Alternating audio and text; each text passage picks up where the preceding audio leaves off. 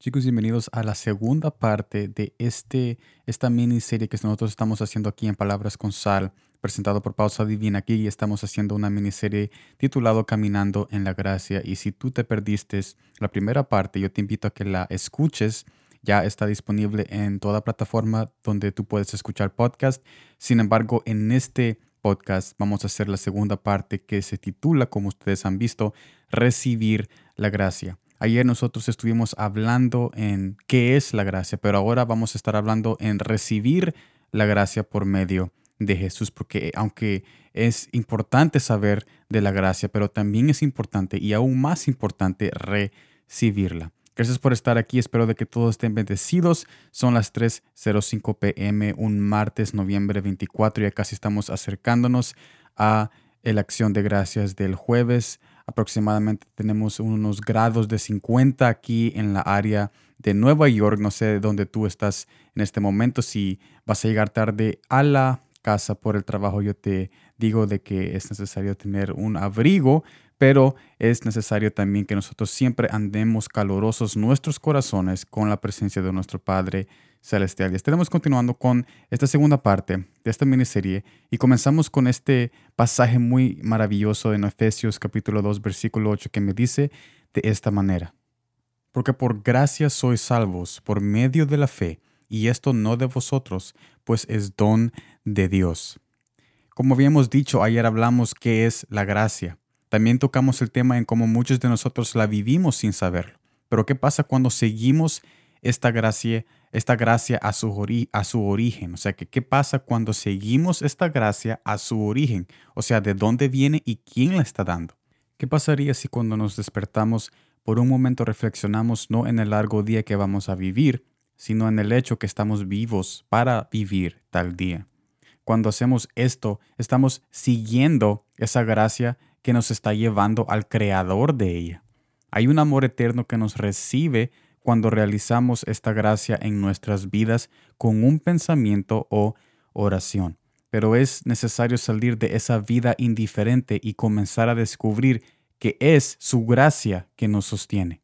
Al conocer a Jesús y saber de que de Él viene toda gracia para poder seguir adelante, es necesario que lo recibamos, porque cuando nosotros reflexionamos de que nos levantamos en ese día y reflexionamos en todo lo que nosotros tenemos, ahí estamos siguiendo el llamado de la gracia. Después llegamos a un punto donde conocemos al creador de esa gracia que es Jesús, pero como acabo de decir, es necesario que lo recibamos. ¿A quién? A Jesús, porque de Él viene toda la gracia. Y continuamos diciendo que para que esta gracia que vivimos no se nos cuente como condenación en aquel día por no reconocer al Creador. En otras palabras, nos está diciendo Jesús en este pasaje de que al seguir la gracia nos lleva al Creador que es Jesús. Sin embargo, hay que recibir al Creador aunque ya estamos recibiendo la gracia, porque si la seguimos recibiendo esa gracia, pero no reconociendo al Creador, entonces esa gracia que nosotros estamos usando en este momento, en aquel día, cuando Él verdaderamente se aparezca y venga y toda rodilla y toda lengua confese, entonces nosotros vamos a tener que confesar por ley que Él existe y de que Él es el creador de toda la, gracia, de toda la gracia que nosotros hemos estado viviendo. Así que cuando nosotros hacemos eso y dejamos por indiferencia el Creador y reconocer de que Jesús es el que da la gracia, entonces esa gracia que nosotros vivimos se manifiesta como una condenación en aquel día porque no recibimos al Creador y no recibimos al origen de dónde está viniendo esa gracia. Porque todos estamos recibiendo la gracia, pero no todos reconocen y no todos reciben a Jesús como su Salvador. Porque tal gracia se nos contaría como condenación en aquel día. Es una pregunta, ¿por qué es que la gracia que nosotros ahora estamos viviendo en aquel día se nos contará como condenación. ¿Será que Jesús nos está cobrando por algo que Él mismo nos dice que es gratis? De ninguna manera. Se nos cuenta como condenación porque la gracia es una invitación a un camino de salvación.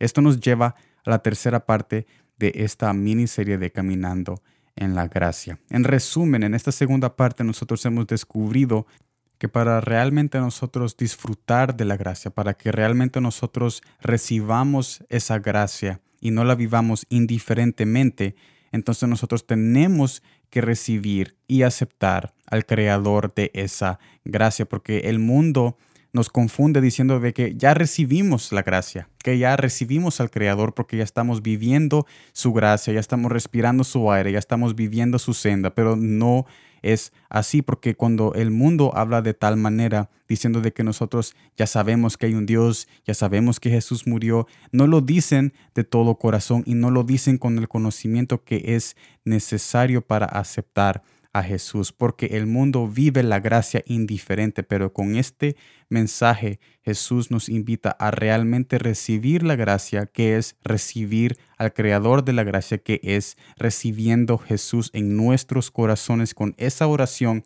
en la mañana, con esa oración en la noche y esa meditación que tenemos con Él, conversando con Él día a día, diciéndolo, diciéndole lo tanto que lo necesitamos. Así que yo te agradezco por estar en esta segunda parte. Yo te invito a la parte 3 de mañana porque mañana estaremos hablando de que por qué es que en aquel día se nos contará como condenación esta gracia que nosotros estamos haciendo indiferencia o que no queremos recibir por medio de esa aceptación o por medio de recibir a Jesús, porque muchas personas no reciben a Jesús, pero están viviendo esa gracia, pero como digo, esa gracia se les contará como condenación, pero mañana en la parte 3 estaremos viendo por qué es que se cuenta como condenación y qué realmente es la gracia cuando nosotros la recibimos, porque cuando recibimos a Jesús, cuando recibimos realmente esa gracia, nos damos cuenta que es una invitación a un camino de salvación. Y todo eso lo estaremos hablando en la parte 3